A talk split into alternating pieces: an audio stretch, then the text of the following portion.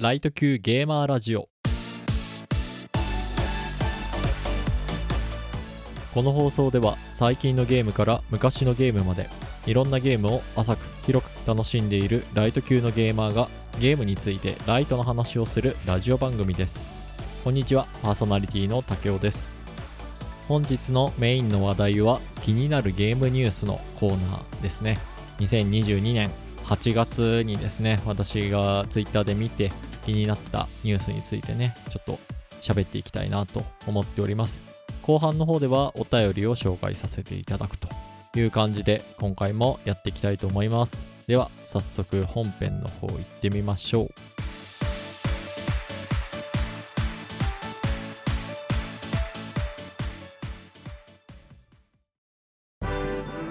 ライト級ゲームラジオラジ気になるゲームニュースのコーナー。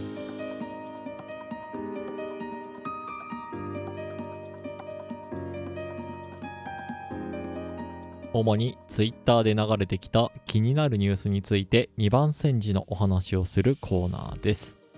今回は2022年8月にね気になるニュースということで2本ね大きくは取り上げたいなと思っています。え1本目はですね、タクティクス・オーガ・リボーンという作品が発売されるよと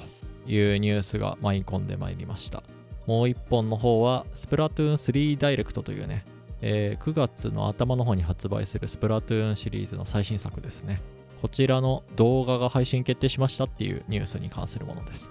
もう今話すにはちょっと週を過ぎてる感じだと思うんですけども、この2本についてね、お話をしていきたいと思います。それ以外もね、えー気になるニュース何点か大きいのがあったと思うんですけども、ポケモンのね、最新作の、えー映像が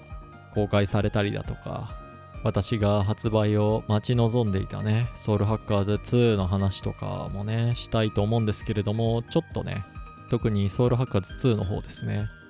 プレイがね、できていないっていうのがあって、まあ、番組の後半でね、それはちょっと喋っていきたいなと思っているので、後回しにしようと思うんですが、はい。えーいろんなニュースはあったんですけれども、先ほど言った2本ですね、のところの詳細を喋っていきたいなと思っています。まず1本目は、タクティクス・オーガ・リボーンという作品が発表されましたっていうニュースですね。このニュース記事自体は、その発表の後のキャラメイク、バトルの流れ、マルチストーリーなどの基本要素が公開されましたというニュースですね。こちらはリンクは、えー概要欄の方に貼っておきますので、気になる方は見てみてください。この作品は私が幼い頃、小学校の最初の方だったかなっていう時に友人から借りてプレイした作品なんですが、まあ、当時はね、まあ、全然ストーリーがよくわかんなかったっていう 感じだったんですけれども、システムがね、初めてそのシミュレーション RPG っていうものに触れて、とっても面白かったなっていうのを今でも覚えていますね。シミュレーション RPG っっていうのは、ざっくり言うと、まあ、将棋みたいな感じをイメージしてもらえればいいかなと思います。この将棋の駒一つ一つが、まあ、キャラクターですね。になっていて、そいつらを動かしていって、相手の敵ですね、キャラクターを全部倒していきましょうみたいな。そういった感じでバトルを進めていく。で、お話を読んでいくみたいなね。そんな感じのゲームでございます。で、昔のタクティクスオーガのスーファミの頃のやつはですね、トレーニングモードっていうものがあって、レベルを上げるためには自分のユニットですね、自分の仲間たちを青組赤組みたいな感じで分けるんだっけなっていうのに分けて、えー戦わせて経験値を稼ぐみたいな感じのシステムがあったんですね。私はそればっかりなんかやってたなっていう気がしますね。あと、ちっちゃかったので、結構タクティクスオーガの効果音って怖かったなっていうのを覚えています。特に男の兵士とか、まあ、男のキャラクターとかがやられた時のボイスが結構ね、迫真に迫る感じで、ちょっと怖えなっていうふうに思ってました。敵を倒してもね、流れるんで、ちょっとビクビクしながらプレイしていたっていうのを覚えています。まあ、当然ね、えー難しくもあったので、クリアできなくて普通に返したな っていう記憶があります。そこから少し時が経って私はそのタクティクスオーガーのあれはシナリオを書いてる人なのかな？松野さんという読み方で合っているのか、まあ、その人が同様に関わられているファイナルファンタジータクティクス FFT ですね。これをプレイして、えーいましたね。自分で買った初めてのシミュレーション RPG じゃないかなと思うんですけれどもまあ小学校の頃にやったそのタクティクスオーガが面白かったっていうのもあって自分で手に取ってみたんですけれどもでもこのファイナルファンタジータクティクスでさらにドハマりしたかなっていうこのシミュレーション RPG が好きになったきっかけの作品だったかなっていうふうに思いますね。まあだいぶタクティクスオーガから話はそれちゃうんですけれども 一個ファイナルファンタジータクティクスでねどうしても言っておきたいことっていうのは当時の攻略本ですね。通称黒本というふうに言われているね本があるんですけれどもファイナルファンタジータクティクス大全だったっけななんかそんな感じの名前だったと思うんですがあのー許せないんですよ。黒本はちょっと許せないんですよね。気になる方はねあの黒本許せないとかでね 調べたら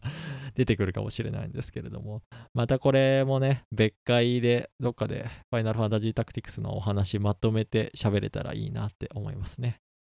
すいません話をタクティクスオーガの方に戻しましょう。このタクティクスオーガリボーンという作品ですね。今年の年末の頃に出るんだったかなと思うんですがベースとなるのはスーパーファミコンのタクティクスオーガではなくてですね一回リメイクされてるんですよね。リメイクって言っていいよな。PSP で出てたんですよね。えー、タクティクスオーガ運命の輪っていうねタイトルで出ていました。それをベースにしているのが今回のタクティクスオーガリボーンであるというふうに言われてたかなと思います。えー PSP 版ももちろんね、えー会話したんですけれども、えークリアはできていなかったかなというふうに思います。じゃあちょっと途中までね、プレイしたんですけれども、やっぱりこう、難しいところがあってできなかったなっていうのをよく覚えています。でかなりね、この PSP になってから自分の手番をなんてか戻せるみたいなね、えーチャリオットシステムという名前がついてたかなと思うんですけど、それをね、使っていいよというふうにゲーム側からはこう提供されてるんですけれどもね、ちょっと当時の私は絶対使わないようにやるぞっつってやって、えー 詰まったらやめるっていうね。戻る機能使えよというふうに、えー今の私からね昔の私にタイムリープできるんだったら言いたいなと思うんですが。っていうのもありますので、まあ、この新しくなったリボーンですね。でぜひリベンジしたいなと思っています。すごい発売が楽しみな作品がまた年度のね途中に出てきたなっていうふうに思っていますね。なので発売は楽しみなんですが発売日にできるかどうかはちょっと微妙かなって思います。予算的な話ね。予算的なね。お小遣い的なお話でございます。まあ無限にあればね全然買うんですけどまあちょっと時間もね限られてくるのでまたセールとかを狙って買えたら一番いいのかななんて思いますけれどもその時の気分次第っていう感じですね。あとはニュースでも出ていたようにプラットフォームがプレイステーションでもスイッチでもどっちでも出るみたいな感じだったと思います。ちょっと他もあったかもしれないんですけども私はどちらかのその2択で選ぶかなと思うんですがすっごいねこのプラットフォームが悩ましいなっていう作品ですね。寝っ転がりながらやるんだったらもう完全にスイッチ一択なんですけれどもプレイステーション版の方がこうロードが短いようなね感じで作られてるのかなとか映像がちょっと綺麗なのかななんていうのをね思ったりするんですよね。だからちょっと歯がゆいっすよね。どっち選ぼうかなっていうのをしばらく悩んでいようかななんて思っています。先にセール来た方買っちゃうかもしれないですけれどもね。はい1本目のニュースについては以上にしたいなと思っていますタクティクスオーガリボン楽しみっすねぜひ今度こそクリアしたいなと思います。できるかな？はい。では次2本目のニュースの方行きましょうかね。あんまりニュース触れてなかった気がするけど、まあいいか。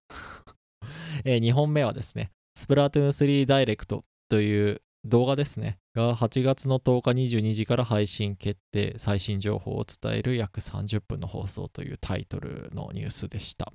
私はスプラトゥーン3からですね、そのスプラシリーズっていうやつを始めようかなというふうにこう目論んでるんですけれども。というのも、任天堂 switch のチケットですね。えー、2枚セットで9900円ぐらいだったかなのやつを1枚ね、えー、使ってはいるんですけれども、もう1枚余った状態ですので、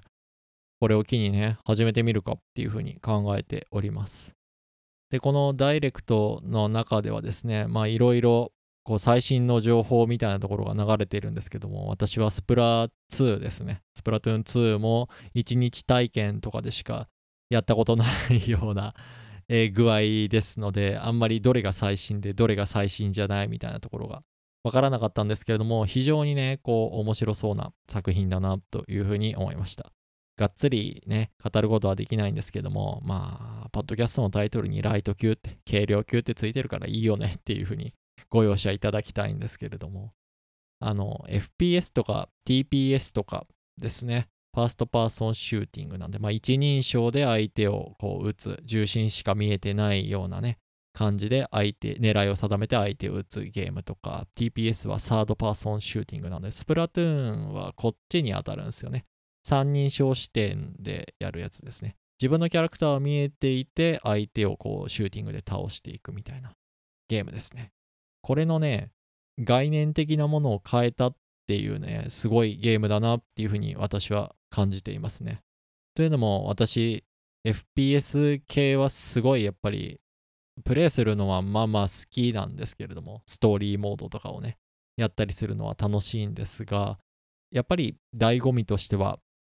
オンラインのね、対人対戦っていうのが主な部分になってきて、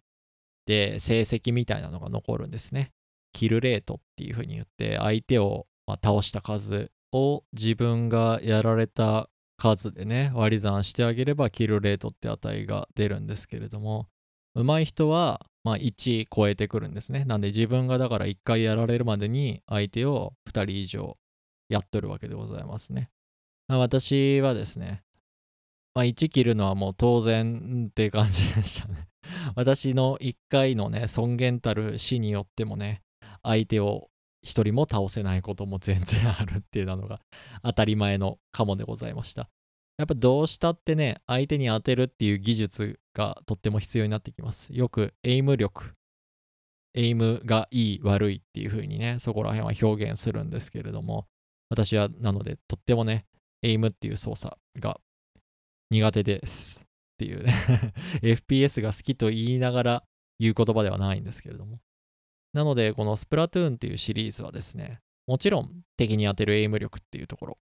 があればあるほどね、有利なのは間違いないんですが、えー、っとですね、その概念を覆しているところがあるんですよね。自分の陣地とか、まあ、相手の陣地をですね、まあ、塗りたくって、それの面積が大きい方が勝ちというゲームがあります。なので、まあ、大まかに狙えればね、えー、チームに貢献できるっていうところが非常に画期的だなというふうに思いました。これなら私でもね、えー、っと、敵はやれないけれども、あの自分のね、ところとか相手が塗ったところは、まあ、塗り返すっていうのはね、私に任せてください っていうプレイができるのかななんて思ったりしていました。というところもありましたし、動画の中では、一人用モードですね、ヒーローモードっていうふうに言われてましたけど、そちらのモードとか、協力のモードですね、サーモンランという風なモードがあったんですけれども、そっちがね、とってもこう魅力的に見えたなっていう風に思いますね、動画の中ではね。これはスプラの2からもしかしたらあったモードかもしれないんですけれども、最初はね、シリーズ初めてやるっていう人は、ここら辺から始めるっていうところがいいのかななんて思いながら見ていました。で、いずれはね、自分の腕前っていうところを、まあ、誇示する、誇示するっつったら怒られるのか なえっと、競うね、えー、腕前バトルっていうものがあるらしいんですけども、それもね、できればいいとは思うんですが、長くね、楽しくこう、プレイしていきたいっていうところなので、まあ、ほどほどにね、しながらやっていけたらいいなと、遊べたらいいなと思っていました。で、今日、その8月28日に今収録はしてるんですが、その体験会みたいなものがあって、チームがね、3チーム、自分が強いと思うじゃんけんの、こう、やつはどれですかっていう、グーチョキパーどれですかっていうので、チーム分けをするっていうものがあったんですが、私はチームのね、グーで参加をしていました。えーやっぱりね、あの、ゴンの技で一番強いのはじゃんけんグーだろうなっていうふうに思ったので、えーこれにした次第なんですけれども、なかなかね、やっぱ実際プレイしてみると、まあ、勝てねえっすよ。あの、歴戦の猛者たちもね、多分混ざってプレイされていると思うんで、非常にね、あの負けが込んだりみたいなのがあったんですけども、それでもね、非常に面白かったなっていうふうに思います。やられた時の悔しさっていうところがね、なんだろう、格ゲーとかと全然違うんですよね。もう格ゲーはもうやられる前からね、相手が屈伸しだしたり、あの、しゃがみと立ち状態をね、こう連続で切り替えるようなね、カチャカチャカチャカチャカチャって動きをされたりとかっていうのがあって、非常にフラストレーションが溜まったりするんですけれども、えースプラの方はね、やられてないだけかもしれないですけど、まだ、えー、すがすがしいな、というふうに思いました。で、最後の方はね、動画とか見ながら、こう、エイムを良くするにはどうすればいいのかっていうのをね、YouTube とかでチラッと10分動画みたいなのを見たりしながら、こんな感じでやればいいのかなっていうところをやっていって、最終的にはね、あの、相手を10回やって自分が1回しかやられませんでしたみたいなね、えー回もね、奇跡的に起こすことができたりとか いたしましたので、非常にね、えー満足だったなというふうに思います。途中で一緒にね、えー遊んだ人たちからこう何連勝かすることがあって、フレンド申請が飛んできたりとかは、なんてここはあったかいインターネットなんだっていうふうにね、思ったりしましたね。はい。なので、製品版もね、ぜひ楽しみにしていますっていうとこですね。もう発売日からね、ちょっとずつやって遊べたらいいなと思っています。これは隙間時間とかに遊べそうな感じでしたね。であと、まあ、ニュースとはちょっと外れちゃうんですけれども、スプラ3の色ですね。デザインの、えー、Nintendo Switch のプロコンですね。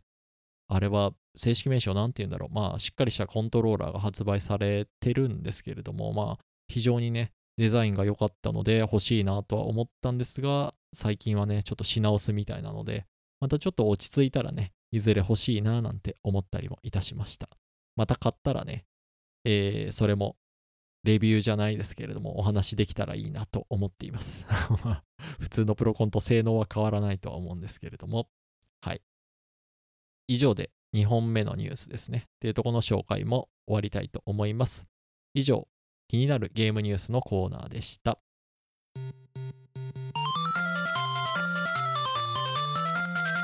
大特急ゲーマーラジオはい、後半はお便りのコーナーですね。今日は2通、いつもの奈良さんからいただいているね、ものを紹介したいなと思っています。まあなるべくね、今の回にね、遅れがないように、ちょっとずつ読んでいきたいなと思っております。ちょっと永遠に追いつけないかもしれないんですけれども、ご容赦ください。では、まず1通目ですね。竹雄さん、こんにちは。こんにちは。最もハマった音ゲーは指糸のナラナラナラです。おー、いいですね。音楽の出る謎の四角い箱をリズミカルに叩くゲームです。言い方がなかなか独特ですね。4×4 の16個のボタンがあるのですが、ボタンごとに押すタイミングが表示されるので、ぶっちゃけ反射神経がめちゃくちゃある人は目押しで全部乗り切れます。まあ、そうか。言うてみたら、私は押せないから、ちょっと譜面を覚えるタイプの人間でしたけどね。まあ、後半の曲はある程度出てくる場所や押し方を覚えていないと厳しいんですが、リズム感が大切なのはもちろんですが、手の大きさが重要なのはこのくらい、このゲームくらいかと思います。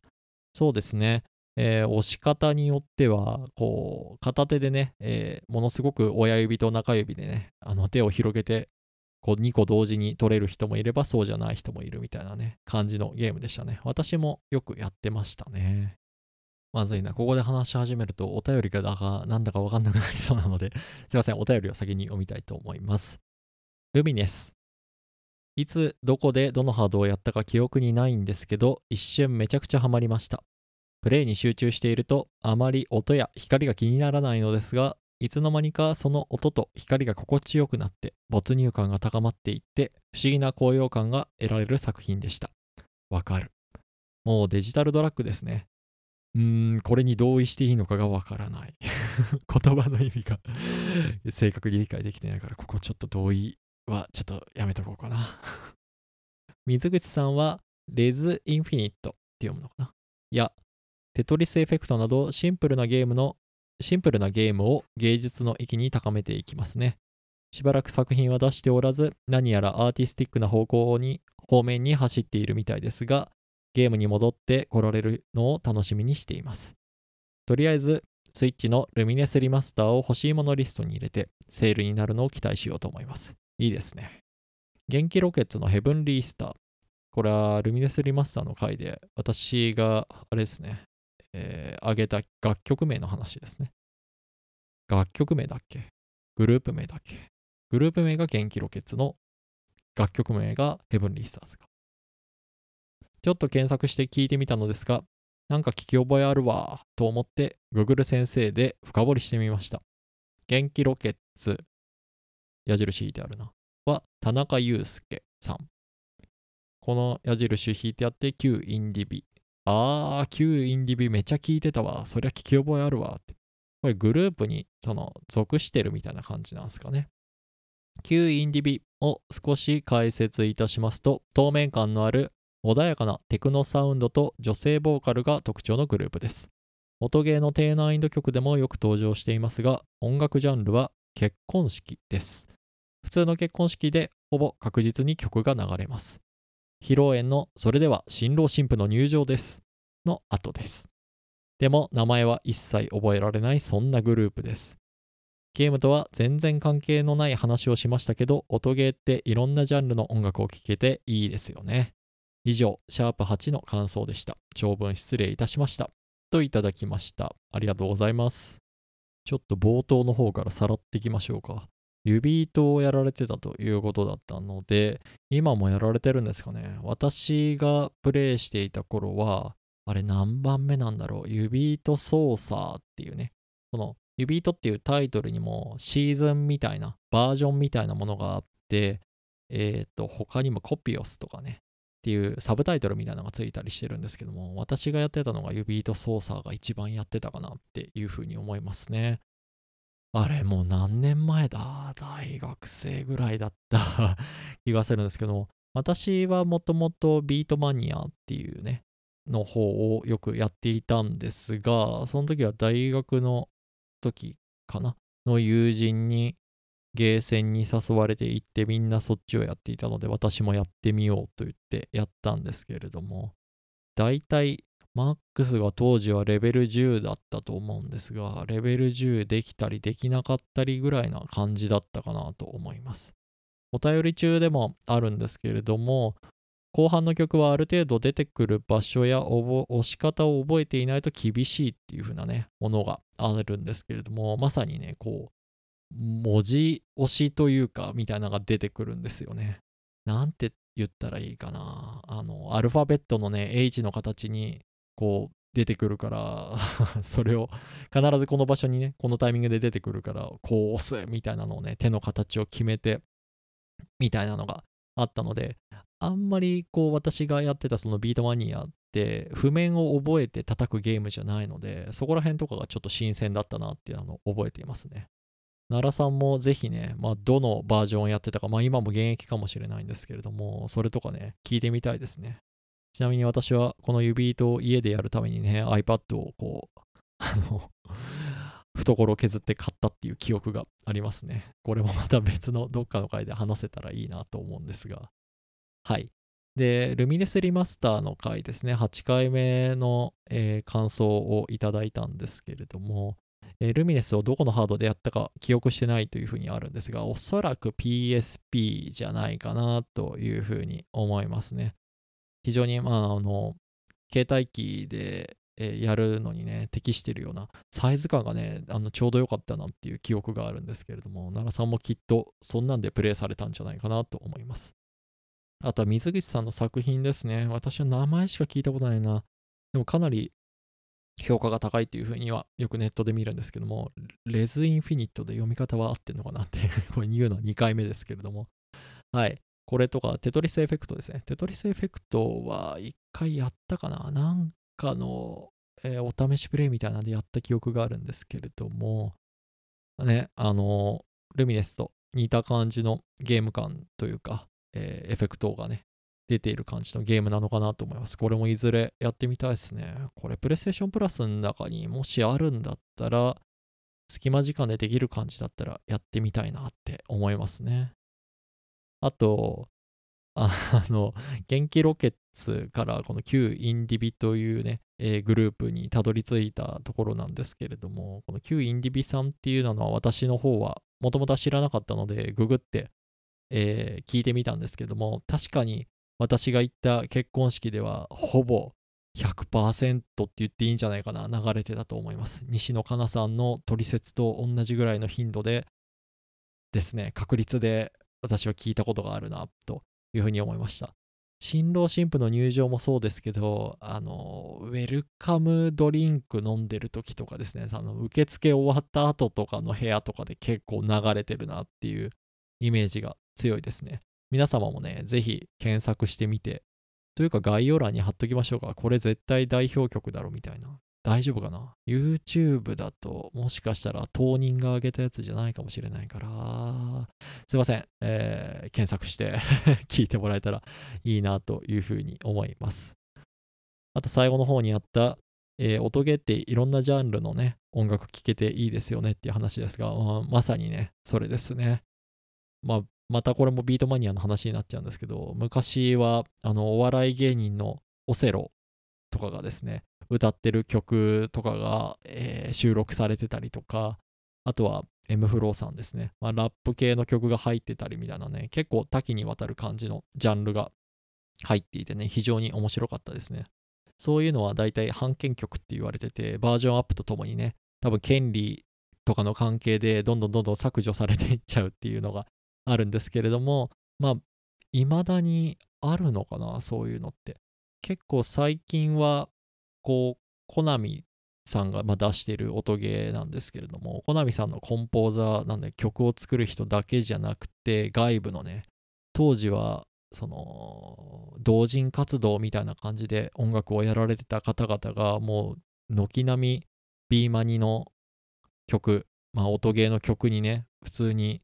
曲を出しているみたいな感じになったりしてるので、かなり間口が広がって、さらにいろんなジャンルが聴けるようにね、もしかしたらなってるかもしれないななんて、このお便りを読んで思ったりしておりました。改めましてお便りいただきありがとうございます。続けて2通目読んじゃいますかね。時間いいか、読んじゃいましょう。竹雄さん、こんにちは。こんにちは。スマホでゲームをしない派のならならならです。以前は隙間時間にゲームをしていたのですが、メリハリがなくなるんですよね。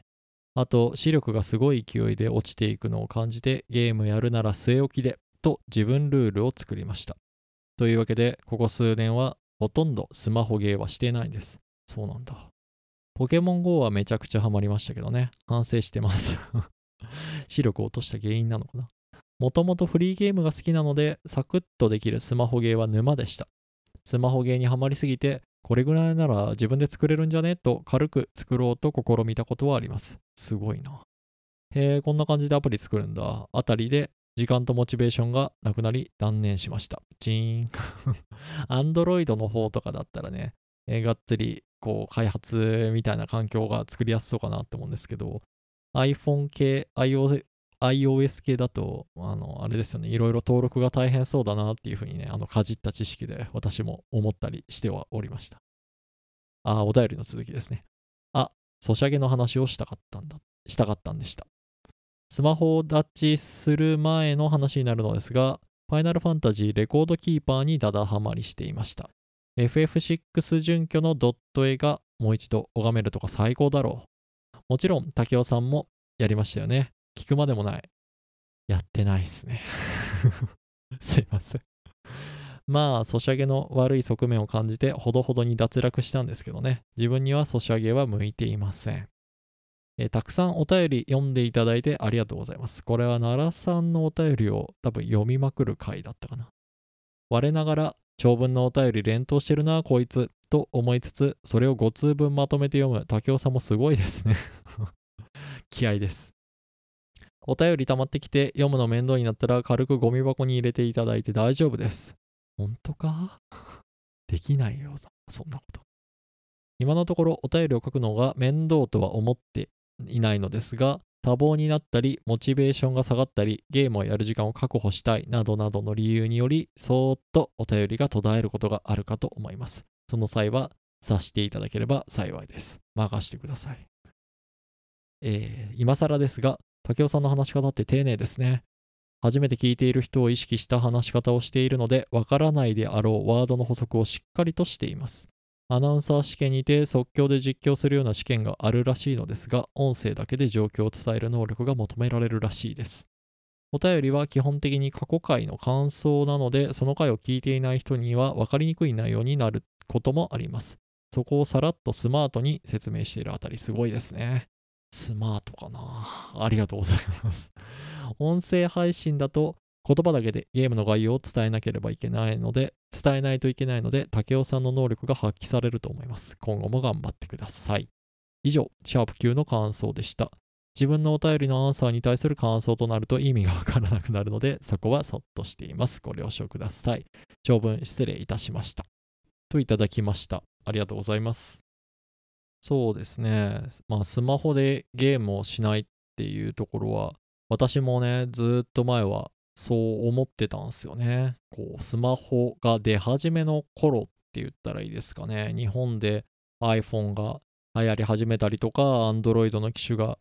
ちらほら出始めた頃っていう時にですね、私は携帯契約の販売のバイトをしておりましたので、まさに自分がそれを売るっていうとこがあったので、最新の機種に変えてみようってなので、よくやってたんですけれども、なんつったらいいかな。こんなスペックのね、機種でゲームするみたいな未来なんてね、絶対来ないだろうなって当時は思ってたんですけれども、今はね、もう逆ですよね。ゲーム機買う人の方が若い人っていうのは、どうなんだろう、少なくなってんのかなっていうふうに思いますよね。スマホの性能が良すぎて、スマホでさっき言ったね、スプラみたいな、スプラみたいなっつったらおかしいか。FPS のゲームとかもね、普通にしたりとかできるようなスペックになったりしてるんで、時代はだいぶ変わったなっていうふうにすごい思っていますね。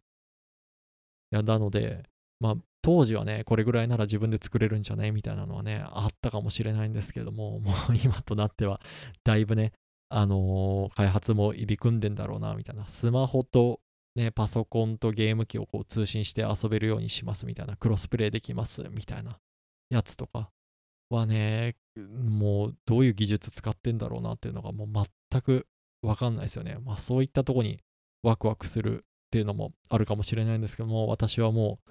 そういったコンテンツは消費する側に回ってしまっているので、もう作る側の方のね、モチベーションっていうところは奈良さんと一緒でね、全くないっていう状態なんですけれども。えー、ファイナルファンタジーレコードキーパーにだだハマりしていましたっていうことで、非常にね、あのドット絵が好きな私もですね、気になるタイトルではあったんですけれども、あんまりね、実際にはやってないなっていう感じですね。今からやっても面白いのかな？ちょっと、なかなかゲーム性がね、えー、調べたらわかるんでしょうけど、わかんないのでね、今何とも言えないなっていう風な感じですね。あとは、この感想のお便りいただいたのは、奈良さんのね、お便りをこうまとめて一気に読む回っていう風なところをやったんですけれども、えー、っと、奈良さんからいただいたところですね。相当お便りが途絶えることがあるかと思います。もうね、まあ、いつでも途絶えてくださいって言ったら伝え方おかしくなっちゃうかもしれないですけども、自分の時間をね、一番に大切にしていただきたいなというふうに思っています。ゲームやる時間確保確保したいはそうですよね。私ももうちょっと後で喋るか、まあ、ゲームやる時間確保するために捨ててるものが、えー、いろいろ あったりするので、非常によくわかりますね。で、あと、最後の方にいただいている、話し方が丁寧っていうとこですね。これは、まあ、褒めていただけるのは非常に嬉しいんですが、私はもうちょっとね、砕けた話し方ができるようになれたらなっていうふうにね、常日頃から この自分で撮ったね、やつをこう変なこと言ってないかなって聞き返してる時に思うところがありますね。うん目の前にね、えーぬいぐるみを置いたり人形を置いたりっていう形で喋るといいですよっていう風にお話ししてる方がいらっしゃったので私もやってみたんですけどその人形とかぬいぐるみに対してもね丁寧な言葉でしか 話せねえなっていうところが若干自分はねこうネックになってるなっていう部分もありますねあとお便り読んでる文面とね、あの話し方を変えるみたいなとこもやってみたいんですが、そこまでね、スムーズに関西弁とかとこうガラッと切り替わったり しないのでね、ちょっとなんとかしたいなとは思ってる次第なんですが、こう複数人でやってるポッドキャストとかだとね、やっぱり雑談チックになって話し方が砕けてきたりみたいなのがね、あったりするのかなと思って、常々ね、えー複数人でやられてるポッドキャストは羨ましいななんて思ったりもしています。まあ、ただ、一人でね、こう好き勝手喋るっていうとこも悪くはないなと思っているので、まあ、今後もね、ゆるりと頑張っていきたいと思っております。突然話し方がね、砕けていても、えーご容赦いただけたらなと思ってます。こいつ頑張ってんだなって思って、えー生温かく見守っていただけたら幸いです。はい。では、えーこんなとこにしましょうかね。はい、2通、ね、紹介させていただきました。奈良さん、改めましてお便りいただいてありがとうございます。以上、お便りのコーナーでした。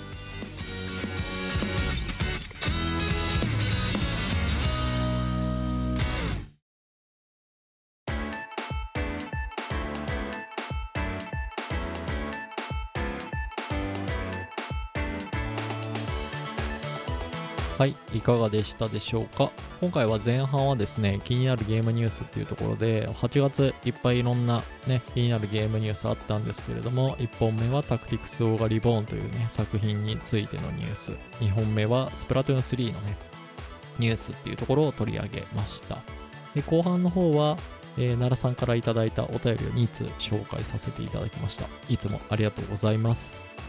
冒頭でちらっと話したね、まあ、ニュースで取り上げるべき8月の部分はね、私がすごい楽しみにしていたソウルハッカーズ2っていうタイトルがあるんですけども、そいつをね、取り上げるっていうのが筋じゃねえのかと、私自身も思ってたんですが、ちょっとプレイがなかなかできていなくて、まだオープニングムービーぐらいしか見られていないんですよねっていう状態なんですね。なのでその状態でちょっとニュース調べに行くのはなんかね こんな放送やっててなんですけどネタバレ踏みに行きそうで嫌だなっていうふうに思ったので避けたっていうね次第でございます。あとはお盆の間にね休みがあるからっつってちょっとね弾けてゲームを買いすぎてしまってこう積まれたゲームが多すぎるっていうところもあってですね、そのソウルハッカーズ2がプレイできてないっていう、まあなんというね、計画性のなさ、なんという低たらくという ところなんですけれども、その積みゲーというか、今やってるゲームのね、消化っていう風なとこにものすごく時間がかかっています。なんでね、そのゲームがめちゃめちゃね、面白いんすよね。次回はね、その話をしていきたいなと思うんですが、まだその頃にはクリアできてないんじゃないかなというふうに思うんですよね。まあ、クリアできてないゲームについて喋っちゃいけないというね、縛りはないので、次回はあの自分が今分かってる段階のところでね、喋っていけたらいいなぁなんて勝手に思っております。はい、では最後にいつものやつ言っておきましょう。この放送では皆様からの感想、コメントをお待ちしております。メールフォーム、もしくは Twitter のリプライ、またはハッシュタグ、カルゲーラジオをつけてツイートいただけると非常に嬉しいです。メールフォームや Twitter のアドレスは概要欄の方に記載しておりますので、ぜひそちらからお気軽にお寄せください。では、えー今回は以上にしたいと思います。ありがとうございました。また次回もよろしくお願いいたします。ライト級ゲーマーラジオ次回の放送もタイトル未定でよろしくお願いいたします。お楽しみに。